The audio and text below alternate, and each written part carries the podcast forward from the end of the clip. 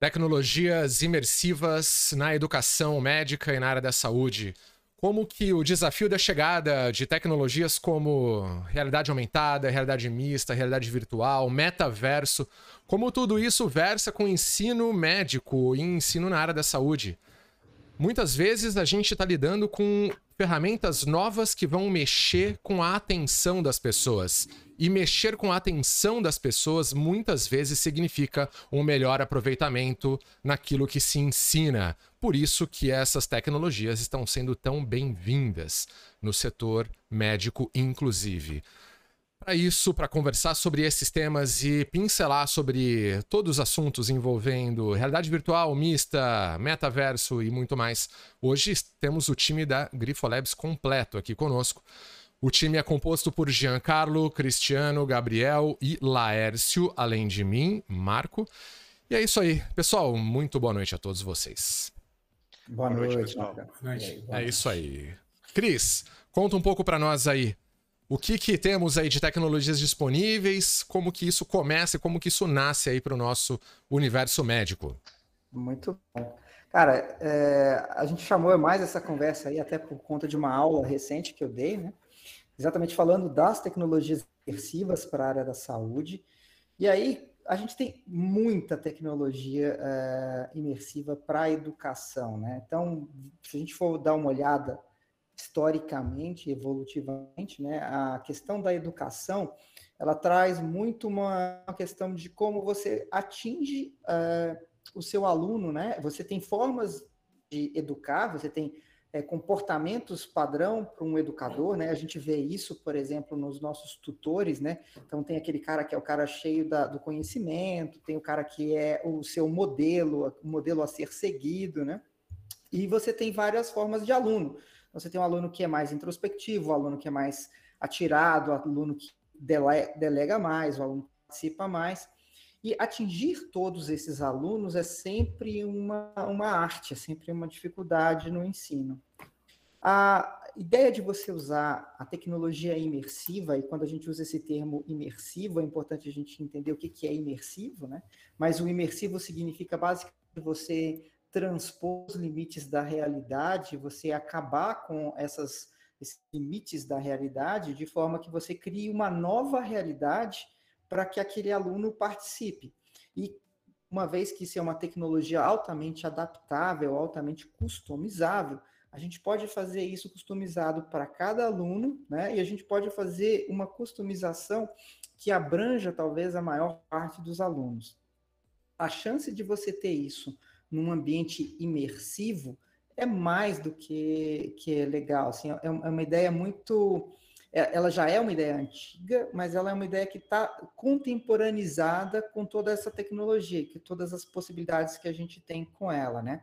Então, dentro dessas tecnologias, a gente vai citar basicamente a realidade aumentada, a realidade virtual, a realidade mista e a gente pode chamar todas essas realidades de realidades expandidas. Alguns autores consideram essas realidades todas como realidades expandidas.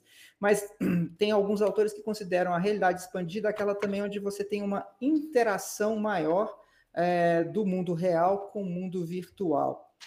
E aí a gente cai, no final das contas, na questão do metaverso que a gente vai falar, mas nós vamos jogar isso para um papo mais para frente ainda um pouquinho, né? E falar sobre maneira como você consegue modificar a concentração é, é algo interessante, porque há, um, há um, alguns anos né, existiu uma iniciativa por parte de um grupo que é, estabeleceu um protocolo num, numa, numa, unidade básica de saúde, onde colocavam as crianças que iam receber é, a vacina um óculos de realidade virtual, onde ela jogava em algum momento a criança ia ganhar é, algum troféu que seria colado ao braço dela, e na verdade o que estava acontecendo no mundo real era a agulha entrando no braço da criança e a vacina estava sendo dada, né? A capacidade de você mexer com a atenção, ela é tão poderosa que a criança distraidamente não percebia nem chorava. Isso foi chocante quando a gente viu pela primeira vez e a gente se questionou naquele momento, né? Uau, realidades imersivas mudam muito o mecanismo de atenção, né? Mais muda, ou menos muda, isso, né, Cris? É, muda bastante, cara. E assim, é, esse é um videozinho que todo mundo pode é, achar no YouTube. Se você jogar VR vacina, uhum. acho que vai ser um dos primeiros vídeos a você ver, né? E assim, se você consegue ludibriar uma criança, é porque o negócio não é brincadeira, é muito poderoso, né? Hum. Ainda mais com a questão de dor, que criança sente muita dor. Tem e, dois pontos aí que são legais, né, Cris? Hum. Um é a questão lúdica, né? De você colocar a criança num contexto ali que parece que é uma brincadeira, que ela tá vivendo uma história, e que na hora que a Belinha fala para ela, vou dar spoiler, tá, pessoal? Perdoem é. quem não viu. Na hora que a. Não é bem um troféu, é uma abelha. Exatamente. Ela recebe uma, abelha, uma picada de abelha e depois alguma coisa, mas tudo bem, me perdoem pelo spoiler. É, como que isso funciona? Na hora que a abelha avisa a criança, olha, agora para você me ajudar a conquistar não sei o que, eu vou te dar uma picadinha para receber sua energia, alguma coisa assim. E é bem a hora da vacina. Então a criança está tão imersa naquilo que ela nem percebe a dor, ela sente que tem um estímulo ali na pele dela, mas não vai muito além disso. Então tem a questão de você montar um ambiente que a criança vivencia, experiencia uma história ali. E também tem uma outra coisa interessante que realidade virtual também é usada, né? É, e isso é uma realidade virtual mesmo, não é questão de metaverso. É aquela questão de quando você tem estímulo para algumas vias dentro do metaverso, a gente não tem nenhum, dentro de uma realidade virtual, não tem nenhum neurologista aqui para explicar para a gente em detalhe, são as mesmas vias que são relacionadas para estímulos dolorosos, né?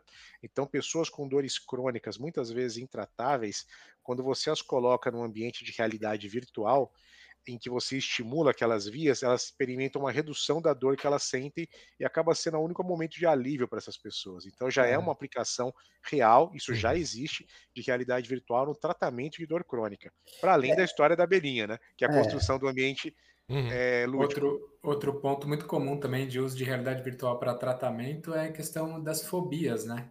Isso. Então, é, existem relatos também relacionados à fobia de avião, fobia de altura, isso tudo pensado, estruturado com realidade virtual e com resultados impactantes que realmente é, superam expectativas assim então é exposição controlada né Laércio você imagina que a pessoa tem medo sei lá de aranha hipoteticamente falando né você começa a expô-la no ambiente de realidade virtual, colocando uma aranha um pouco mais distante, ela começa a melhorar, você coloca um pouco mais perto, dali um uhum. pouco aquela pessoa consegue superar é, aquele medo.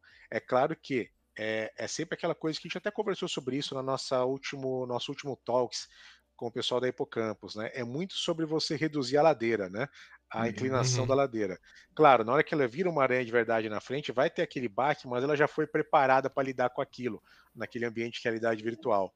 É, quando ela não é preparada e ela vê uma, uma aranha na frente dela de novo, usando esse exemplo para ficar simples de novo, ela vai dar um pulo, vai sair correndo e tudo aquilo. Depois que ela passou por esse treinamento, por essa adaptação, em realidade virtual para lidar com a fobia dela, quando ela vira aranha, ela vai falar, putz, tem uma aranha, mas ok. Ela começa a saber eu sei como é. Eu sei como é, vai, vai dar certo, vai funcionar. Vale para a altura, como você falou também. É, Deixa eu existe... colocar uma pergunta na mesa aqui, que eu acho que é interessante. A gente pode falar, então, que toda vez que a gente está falando de imersão, a gente está falando de uma lógica de privação ou manipulação dos sentidos? Sim, sim. É a imersão, ela, ela basicamente, você tem que tirar os sentidos, então, é, existem parâmetros para você considerar uma tecnologia imersiva, e um deles é que você, por exemplo, tem uma visão 360. Então, você tem que ter uma visão de todo o seu campo visual. Ela não precisa ser necessariamente com óculos, mas, por exemplo, um cockpit é, simulado, que você tenha telas 360 graus, ele é, ele é considerado uma, uma imersão. Obviamente, quando você está com óculos, essa imersão ela é muito mais que 360, ela é um, uma esfera, né? Então você tem, é, você consegue em cima, embaixo, direita, esquerda, para frente e para trás, é tudo em realidade virtual. Então você consegue sim ter uma, uma sensação de imersão muito maior. Então isso é uma realidade, essa, essa observação é real. Você tem uma privação dos seus, ou uma perversão, melhor dizendo, dos seus sentidos. É isso e dentro falar, né? lógica... Não é bem uma privação. Você usou duas palavras, né, Gabriel? Privação e... E manipulação. É, Eu é... iria mais para manipulação barra perversão. É uma perversão dos sentidos. Né? talvez, talvez um afunilamento de sentidos, hein? É, uma concentração. É. Um, algo... E dentro dessa lógica, portanto, a realidade aumentada, que também é tema do que a gente está falando hoje, ela é um, um, input a mais nos sentidos. Ela é, ela é um, um sentido extra? Que, que, como que a gente poderia falar dentro dessa lógica de sentidos? O que, que é a realidade aumentada, no final das contas? É, a, a definição é, teórica de realidade aumentada é quando você usa um dispositivo, uma tela, para projetar objetos tridimensionais no mundo real. Então, na verdade, você tem um aumento da sua, da, do input, do estímulo que você está recebendo do ambiente, mas que está sendo agora colocado, por exemplo, pela, por essa tela. Então, é quando você usa uma tela para ver alguma coisa. O exemplo clássico da realidade aumentada é o jogo Pokémon Go, que você saía na rua com o celular e você via o, o Pokémon na rua, na sua frente.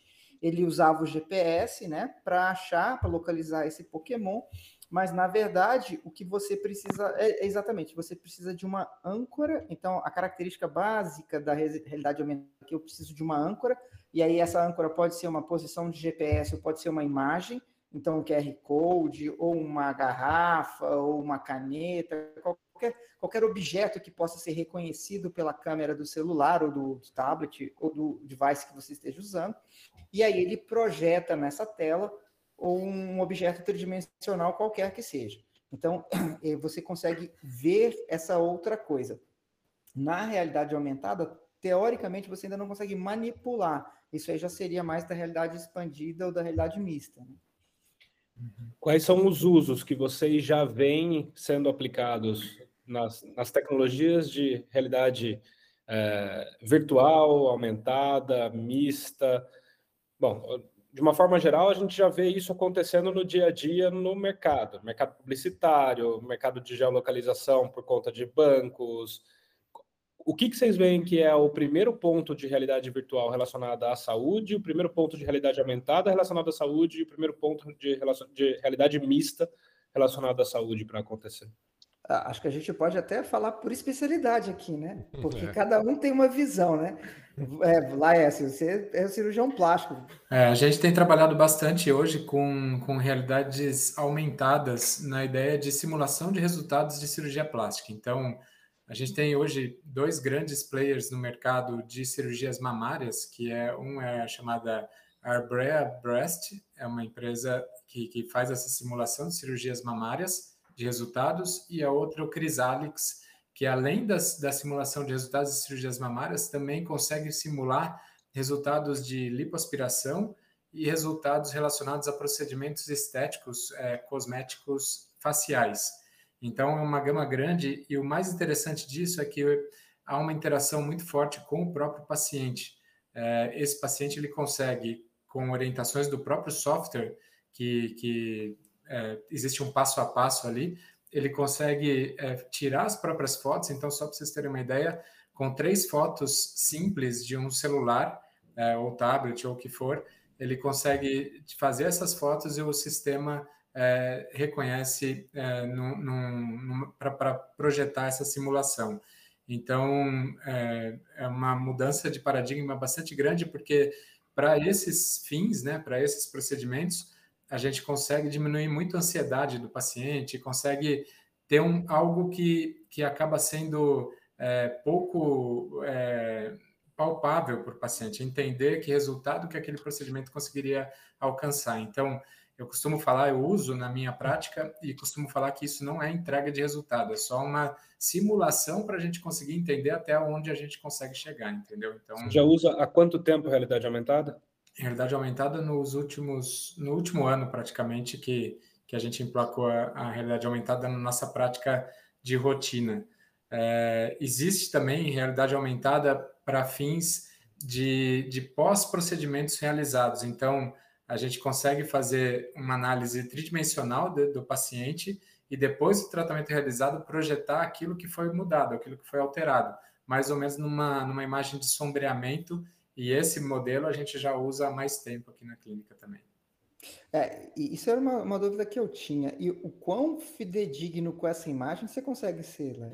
Não, não, assim, é, tem que tomar muito cuidado com isso, porque a promessa de resultado é, é preocupante, né? Então, quando a gente pensa em, em, todas as imagens de projeção, então, por exemplo, quando se pensa em colocação de uma prótese de mama, em que a gente só vai aumentar um volume mamário, aquilo a gente consegue chegar muito próximo de, de resultados palpáveis.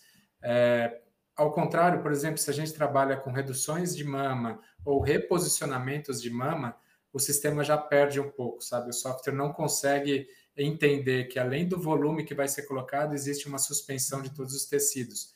Então, é, gente, eu praticamente uso muito porque com essa análise tridimensional que eu consigo dar é, do paciente, da paciente, é, eu consigo explicar muitas coisas em cima da, da tecnologia que é apresentada ali, para justamente é, manter um, uma, um nível de expectativa condizente com aquilo que a cirurgia poderia entregar.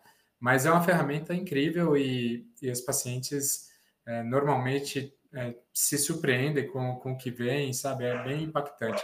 E existe também o um modelo de se usar a, o próprio óculos de realidade aumentada para que esse paciente, além de tudo que foi explicado numa tela de computador ou numa tela de, de, de projeção, é, essa paciente ela consegue colocar aquele óculos e se vê, ela olha para baixo e vê a projeção das mamas, no caso de cirurgias mamárias, ela consegue ver, olhar em ângulos diferentes e ver como se fossem é, espelhos em que simulam aquela projeção. Então, isso é muito interessante, que muitas vezes a gente coloca esse óculos, obviamente a paciente está vestida e ela, ela, ela vê aquele resultado que foi trabalhado na consulta. Então, só ela tem aquela imagem e ela muitas vezes coloca a mão nela mesma. É uma sensação bem diferente, muito uma tecnologia bem impactante. Assim forma prática, né? Muito legal. É, tem algum posso, exemplo? Posso ter uma curiosidade? Ah, posso complementar uma curiosidade aqui? É, a gente está vivendo já uma, uma, um momento de realidade aumentada presente, por exemplo, nas redes sociais, por conta dos filtros. Isso. Como é que isso está impactando para você hoje no dia a dia, na cirurgia plástica, na dermatologia? Como é que está como é que tá sendo isso? Porque é, que gera, um, imagin... gera um, um, imaginário do que pode ser feito, né? É, e, só, e só complementar, Gabriel, esse é um, um mercado com os filtros do Instagram de realidade aumentada que já vale 9 bilhões de dólares. Então, quer dizer, é muita grana investida nisso aí, né? É, então, e a gente sabe, e a gente sabe por, por também matérias que circulam que existem pessoas dependentes dos filtros, né? Que não conhecem, se reconhecem, não se reconhecem sem o filtro em postagens, em vídeos que fazem. Então isso também se torna preocupante no sentido de expectativa de resultado. Então, até onde que a gente consegue chegar com uma cirurgia para alcançar aquilo ou com um determinado tratamento. Então, é... vai do bom senso do médico e a gente precisa trabalhar o bom senso do paciente também. É, esse negócio do filtro é diferente. Eu mesmo sou verde, tenho orelha pontuda, né? Então, não sou isso aqui que vocês estão vendo. Obrigado por esclarecer isso, Cris. Foi importante. Só para explicar, a forma verde com orelha pontuda tá melhor, tá, Cris? Eu acho que caiu o filtro, Cris. É. É, caiu. E as outras especialidades, como é que tá isso? É... A gente tem uma lógica né, visual ali na cirurgia plástica, na dermatologia. Como é que tá, como é que tá, como é que tá nas demais?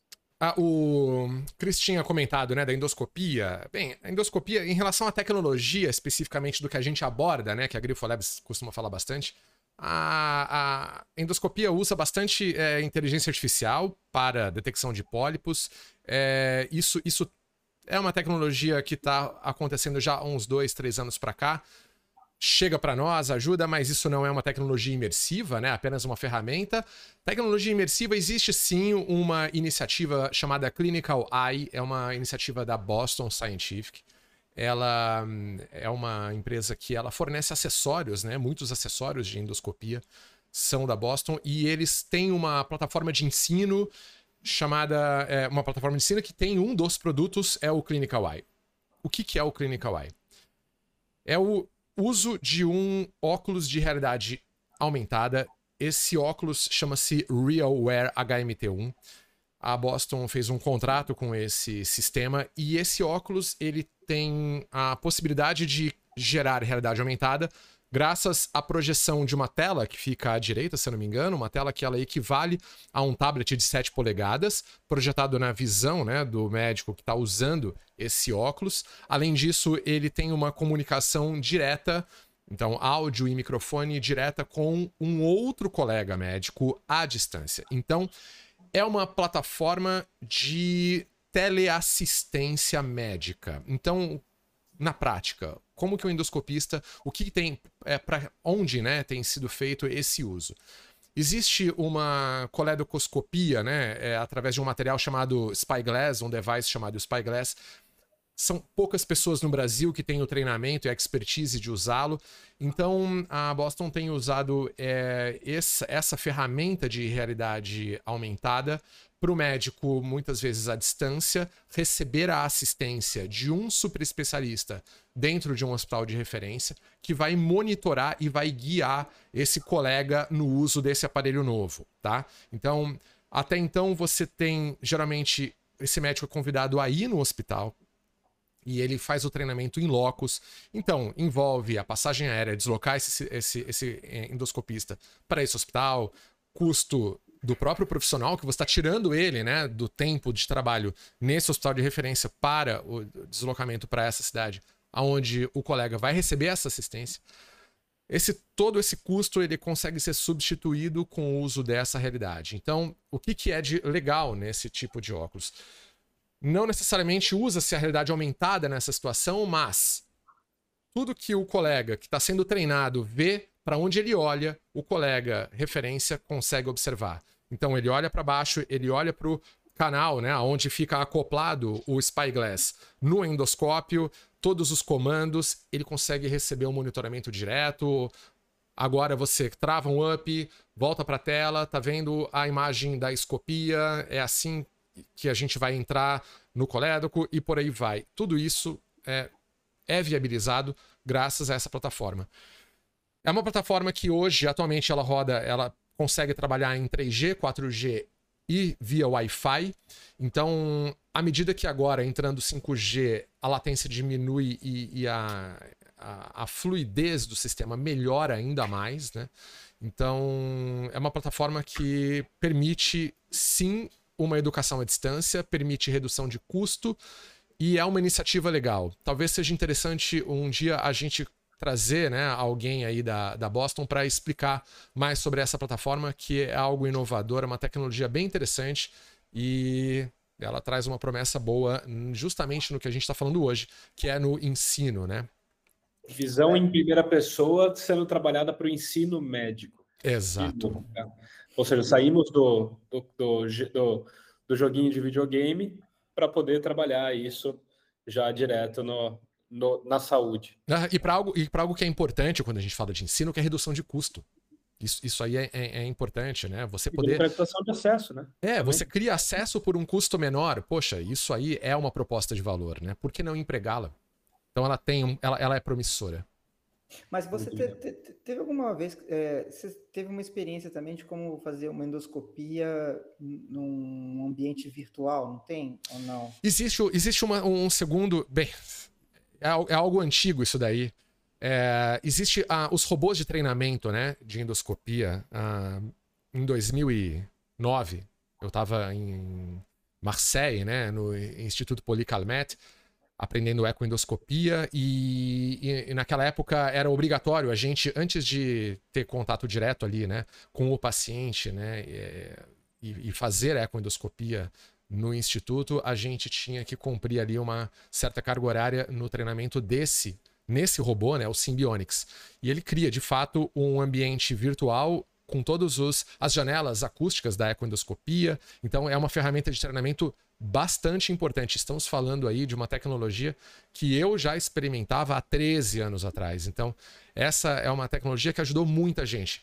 Depois que, eu, que, que eu, a gente voltou ali, né, de Marseille, a gente criou o Centro Franco Brasileiro de Ecoendoscopia e, toda, e todos os alunos que passaram por nós desde então foram para Marseille e passaram pelo mesmo robô Symbionics. Então, falar que é, é uma tecnologia nova, não é, mas falar que ela foi quase obrigatória no nosso modelo de ensino, né, que a gente criou na Santa Casa, no Centro Franco-Brasileiro de Ecoendoscopia, sim, o treino no robô ele foi meio que obrigatório para todos os alunos que passaram por nós ao e longo de tem, todos esses anos. A gente tem isso hoje, Marco? Marco? Tem, o Symbionics ele continua. Se eu não me engano, o Symbionics é uma iniciativa israelense, tá? Eu não tenho muita uhum. certeza, mas sim, ele até expandiu né, para outras plataformas. E esse robô veio para o Brasil, ele veio para o Rio de Janeiro, inclusive, em alguns centros de endoscopia. É claro, né? Ele é caro, ele tem manutenção, ele tem um custo, né? É... E, mas, assim, a vantagem dele é, é, ela é, é visível, tá? Acho que o maior experimento que a gente teve de ensino com ele foi justamente no Centro Franco Brasileiro, passou por isso, né? Eu, como todos os outros né, alunos é, que participaram do centro, passaram pelo robô. E sim, né, é, é, mimetizava exatamente aquilo que se fazia na ecoendoscopia, né? O aparelho, ele era um ecoendoscópio, ele tinha os comandos up and down, right, left, a imagem né, na tela era uma imagem exclusiva de ultrassom, e, e você, de fato, mimetizava todos os movimentos para chegar na região da cabeça do pâncreas, corpo do pâncreas, você via ali o ducto pancreático, via o colédoco, via as estruturas que eram importantes. Então ele foi fundamental, sabe? Foi ele, ele, ele trouxe esse benefício notável para nós. E eu fui, fru... eu fui né, fruto dele também. Fez a diferença, é. fez. Acelerou. Diminuir a rampa do treinamento faz a diferença. Esse, hoje, se não me engano, eu escutei uma coisa, um dado muito importante, inclusive numa live sobre metaverso, tá? É, ele falou um dado muito interessante. O Google fez uma coisa muito simples. Ele reduziu cerca de 50 bilhões de segundos na busca que as pessoas no planeta fizeram na internet e 50 bilhões de segundos foram economizados. É o tempo que você necessitaria para pegar um guia, ir numa biblioteca. Todo esse tempo ele desapareceu graças à plataforma de pesquisa. Então, reduzir a tampa, a, a rampa, ela traz um benefício que depois que ele acontece a gente até ignora. Mas é notável ele reduz muito o tempo de treinamento. Isso, inclusive, permite que o tempo de treinamento dos alunos na França seja reduzido, seja de dois a três meses. Né? A gente é. se acostuma fácil com as coisas novas e legais, né, pessoal? É só você tentar imaginar a vida de vocês hoje, na verdade, sem um celular com 4G, 5G chegando, né? Exato. Dá uma sensação que você saiu de casa pelado, né? Se você sair sem o celular, tá faltando alguma coisa, você não consegue, não é nem por falar, é para consumir informação mesmo e interagir com pessoas. É. Não, é. e, e, e, isso foi inclusive a tônica da conversa que eu tive hoje com a doutora Carolina, da IPMED, da Unicid, é, que é uma, uma pessoa fantástica, ela mexe exatamente com simulação, né? Ela é doutora nisso, e, e ela estava falando exatamente isso, que você ter. A, não precisa resolver todos os problemas, mas você já chegar com o aluno com algum grau de conhecimento ali para começar a pôr a mão, cara, já é um ganho absurdo. E que se a gente conseguir res, resolver alguns problemas na, no treinamento, no, na aquisição deste conhecimento, a gente já está dando um passo gigantesco, porque você está facilitando, no final das contas, a prática. Uhum. Não que você não vá ter a prática, a prática também é importante, mas você ter uma prática que você já tem alguma orientação é, é, um, é um ganho substancial, né? E aí, pode falar. E o impacto disso na saúde, né, Cris? A gente está lidando com vidas do outro lado, né? A gente foi, foi treinado da forma mais raiz, vamos dizer assim, todos nós aqui, mas hoje, diante de tanta tecnologia, há uma proteção do paciente que está do outro lado, né? Então, uhum. é dever nosso nos aprimorar em cima disso a gente sempre traz o, o exemplo do, do, piloto, né? As horas de voo ali, ele nunca começa no Boeing, ele vai cumprir essas horas de voo antes no simulador e, e eu acho que daqui para frente a medicina vai ser cumprida em horas de voo também. Uhum. A gente vai ter muito disso, né?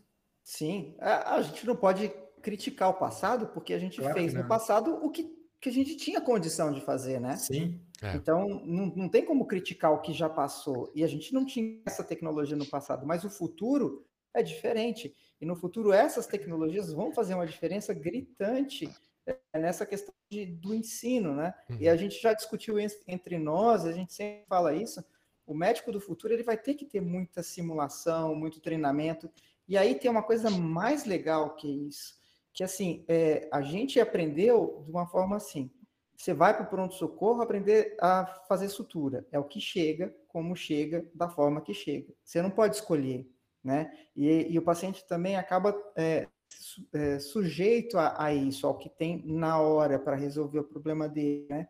Você, com é, toda a realidade virtual, você pode ter exatamente isso em casa, o cara pode treinar em casa, então o aluno vai poder treinar quantas vezes ele quiser, fazer isso em casa primeiro.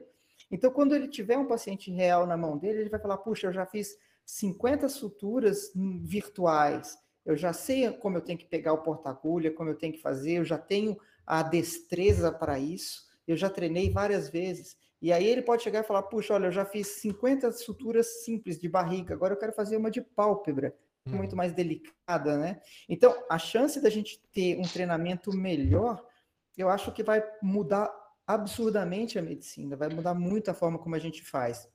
Cris, é aquele negócio a gente é da velha guarda, né? É, quantas vezes a gente não chegou para atender um paciente assim, sem nunca ter tido aquela experiência quando a gente estava na faculdade, ou Sim. mesmo na residência?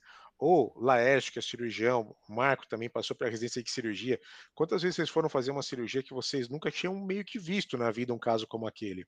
Uhum. Quando você começa a ter a possibilidade de simular situações, você consegue resolver isso. É a história do piloto com horas de voo. Nenhum piloto faz uma aula e sai pilotando um avião. Primeiro ele faz a simulação.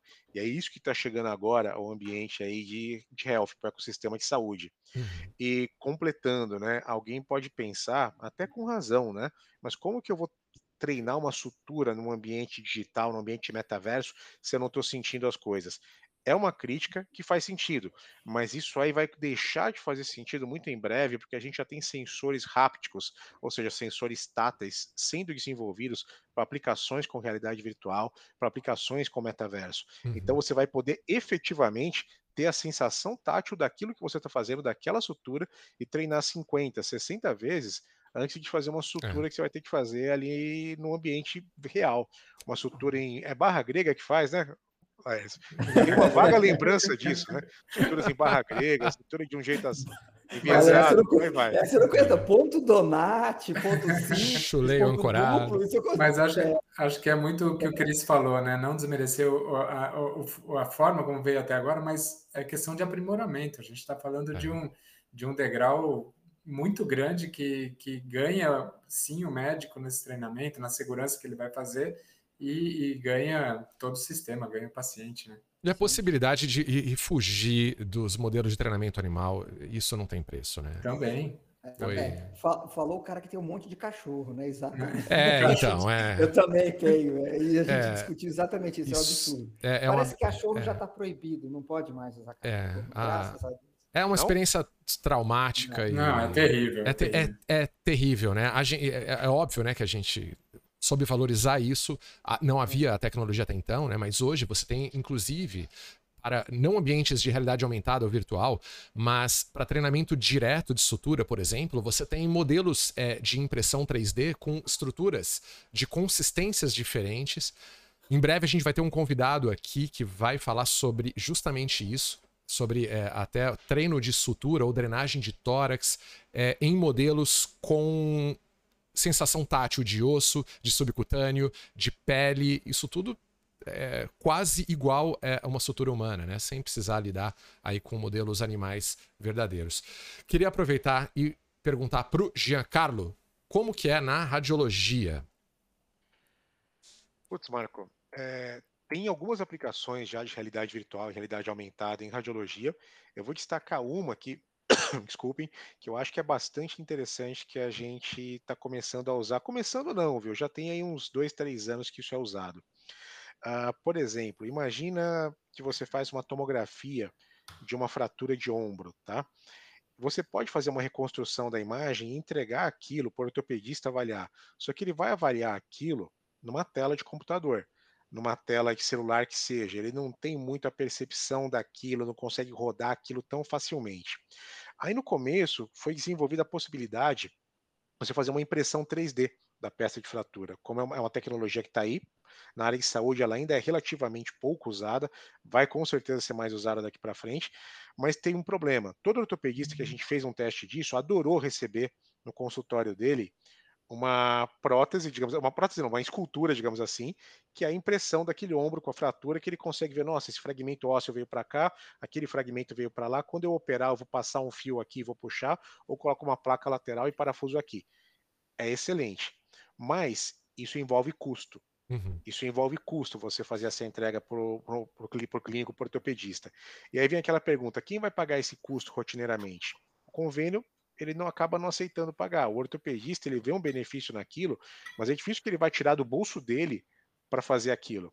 E o paciente também, quando ele tem o convênio, ele vai tender a utilizar o convênio. Então, isso do ponto de vista de mercado acabou ficando muito restrito, tá? Uhum. E aí, é, a ideia de você fazer essa reconstrução ela não foi perdida totalmente, porque você consegue, através de realidade aumentada, colocar no celular do médico, no, no computador do médico, ele consegue rodar aquilo num modelo como se fosse o impresso, só que digital.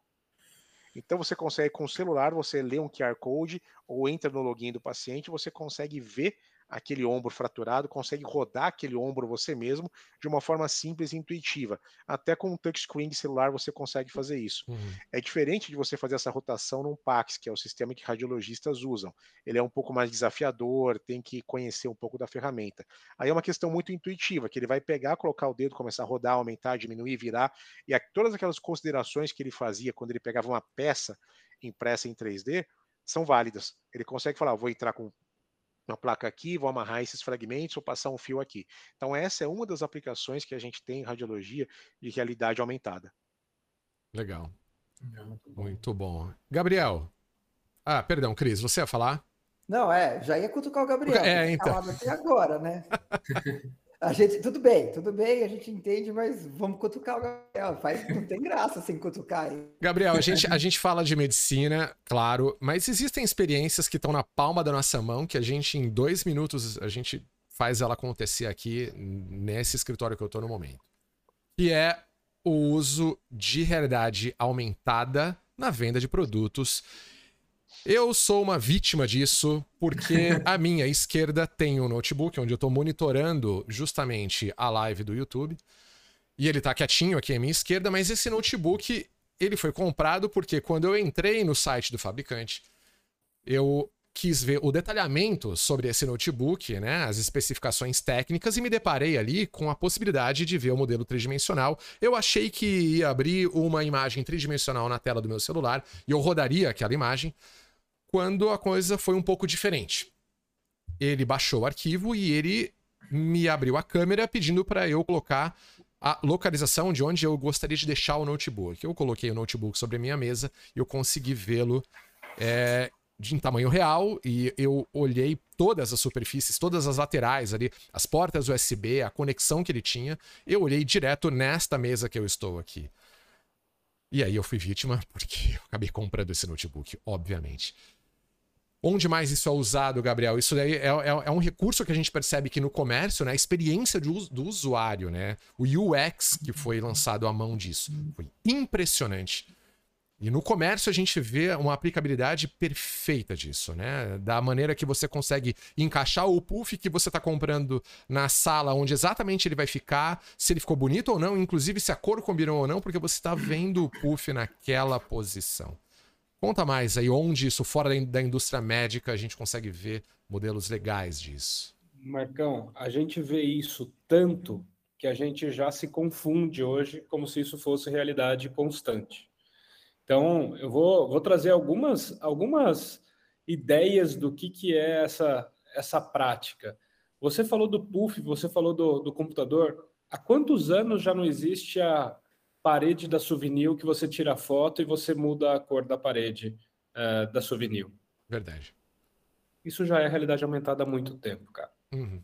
Então, é, com um nível de complexidade muito mais baixo do que hoje a gente consegue entregar. Isso é fato.